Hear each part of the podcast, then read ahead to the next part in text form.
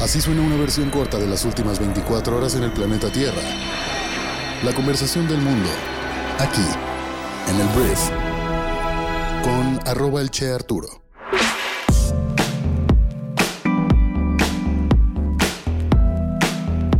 Muy buenos días, bienvenidas, bienvenidos a esto que es el brief para este lunes 31 de julio.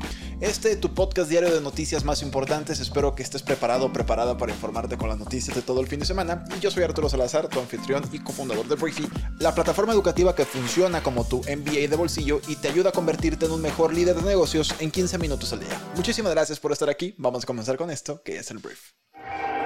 Arranquemos hablando de noticias políticas mexicanas porque el presidente Andrés Manuel López Obrador acusó este fin de semana a sus opositores políticos de llevar a cabo una campaña dirigida a debilitar y socavar a las Fuerzas Armadas del país.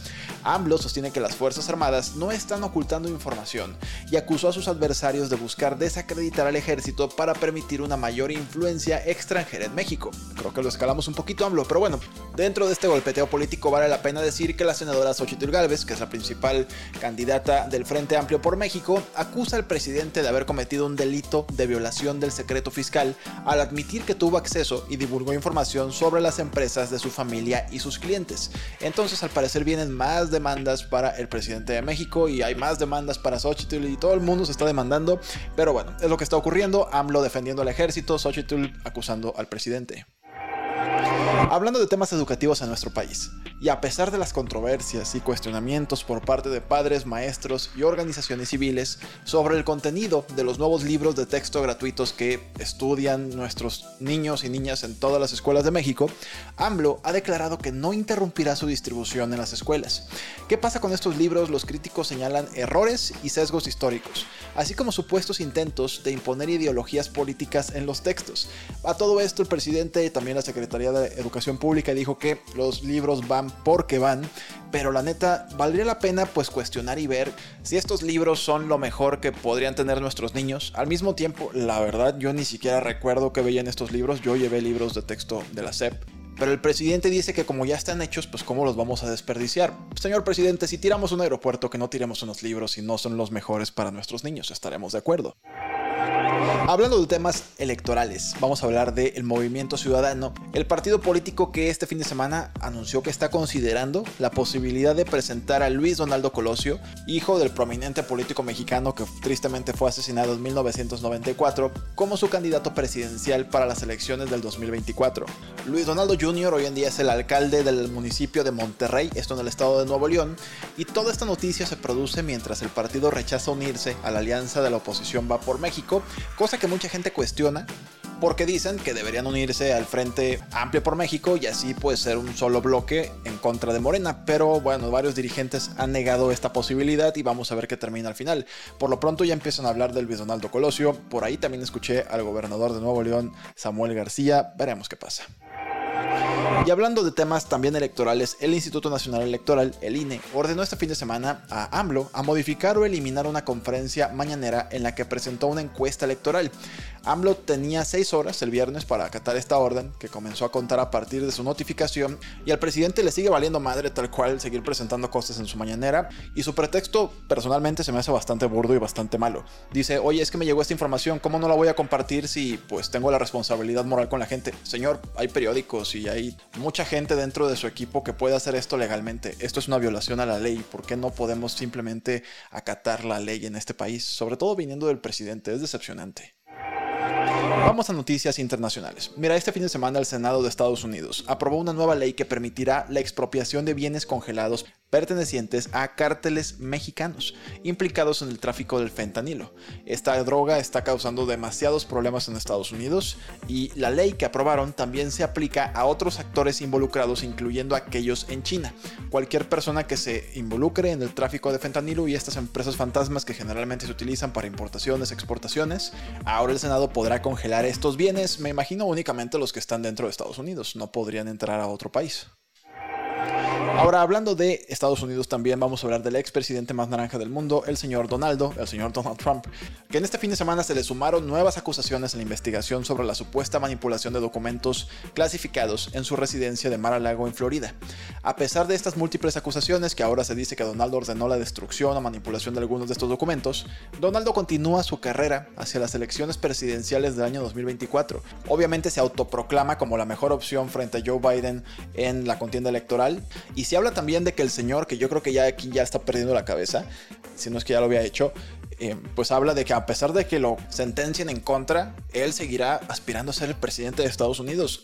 A mí me sigue sorprendiendo muchísimo lo que ocurre con Donaldo y todo lo que significa su figura y cómo creen en él a capa y espada. Es impresionante, un político como pocos. Ahora vamos a hablar también de Estados Unidos porque el país anunció este fin de semana que va a proporcionar a Taiwán 345 millones de dólares en ayuda para armas. Todo esto en medio de las crecientes tensiones entre la isla y China, que China afirma que Taiwán es parte de su propiedad y quieren anexarla, pero Taiwán como que tiene mucho movimiento independista y bueno, Estados Unidos ha estado incomodando mucho toda esta relación y ahora pues va a proporcionar 345 millones de dólares en armas. China contestó y dijo que la decisión de la administración Biden de enviar armas, pues no alteraría su determinación de realizar la unificación de nuestra patria, palabras de ellos.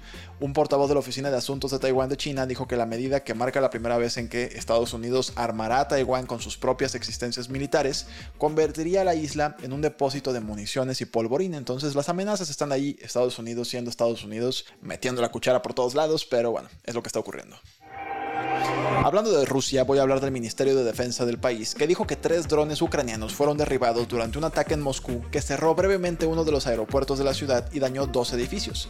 Por su parte, Vladimir Putin, presidente de Rusia, dijo que no rechaza una propuesta por parte del continente africano que se le presentó en una cumbre entre Rusia y África, pero que precisamente los ataques de Ucrania harían prácticamente imposible un alto al fuego. ¡Qué curiosidad! En noticias espaciales voy a hablar de la NASA porque la NASA renovó su página web y anunció NASA Plus, su próximo y propio servicio de streaming. La plataforma, que es completamente gratuita, permitirá a los usuarios acceder a todos los videos de la agencia de manera más ordenada y asistir en vivo o poder ver en vivo los nuevos lanzamientos. De repente yo dije, güey, también la NASA va a cobrar, pero no. Por lo pronto será gratuito, no sé si ya después saquen contenido exclusivo o no sé. Veremos qué pasa, pero la neta, el contenido de la NASA es súper bonito. Para terminar, voy a hablar de una noticia deportiva y voy a hablar del Gran Premio de Bélgica, la última fecha de esta parte de la temporada de la Fórmula 1. Y bueno, Red Bull, una vez más, es aburridísima la Fórmula 1 en estos momentos. Red Bull vuelve a ganar con una victoria 1-2, de hecho, de Max Verstappen y en segundo lugar Checo Pérez, tal cual el primer y segundo lugar de la clasificación. Checo pudo liderar la carrera algunas vueltas, pero luego Max Verstappen pasó y creo que quedó con una diferencia de 20 segundos contra Checo, que poco pudo hacer. En tercer lugar llegó Charles Leclerc de Ferrari, terminando así el podio. Me parece que Hamilton quedó en cuarto lugar, se llevó la vuelta más rápido de Lewis Hamilton en la última vuelta. Entonces, bueno, así sucedió el GP de Bélgica. Para todos nuestros suscriptores de Briefy, te quiero recomendar que pases a leer o escuchar una lección que se llama La toxicidad en el ambiente de trabajo híbrido y cómo abordarla. Es algo que está ocurriendo mucho y es algo que tienes que solucionar pronto. Entonces, en 6 minutos de tu tiempo puedes leer o escuchar esta lección para todos nuestros suscriptores. Si aún no eres suscriptor, puedes entrar a briefy.com y te va a salir un banner para que pruebes la plataforma 90 días totalmente gratis. O puedes escribirnos a hola.briefy.com para darte el mismo acceso a 90 días a tu MBA de bolsillo.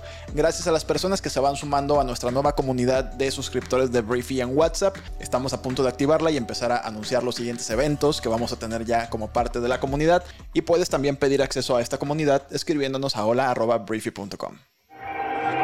Esta fue la conversación del mundo para este lunes, que espero que te genere muchísimo valor y grandes conversaciones. Gracias por compartir este podcast con tus amigos y familiares y nos escuchamos el día de mañana en la siguiente edición de esto que es el Brief. Yo soy Arturo. Adiós.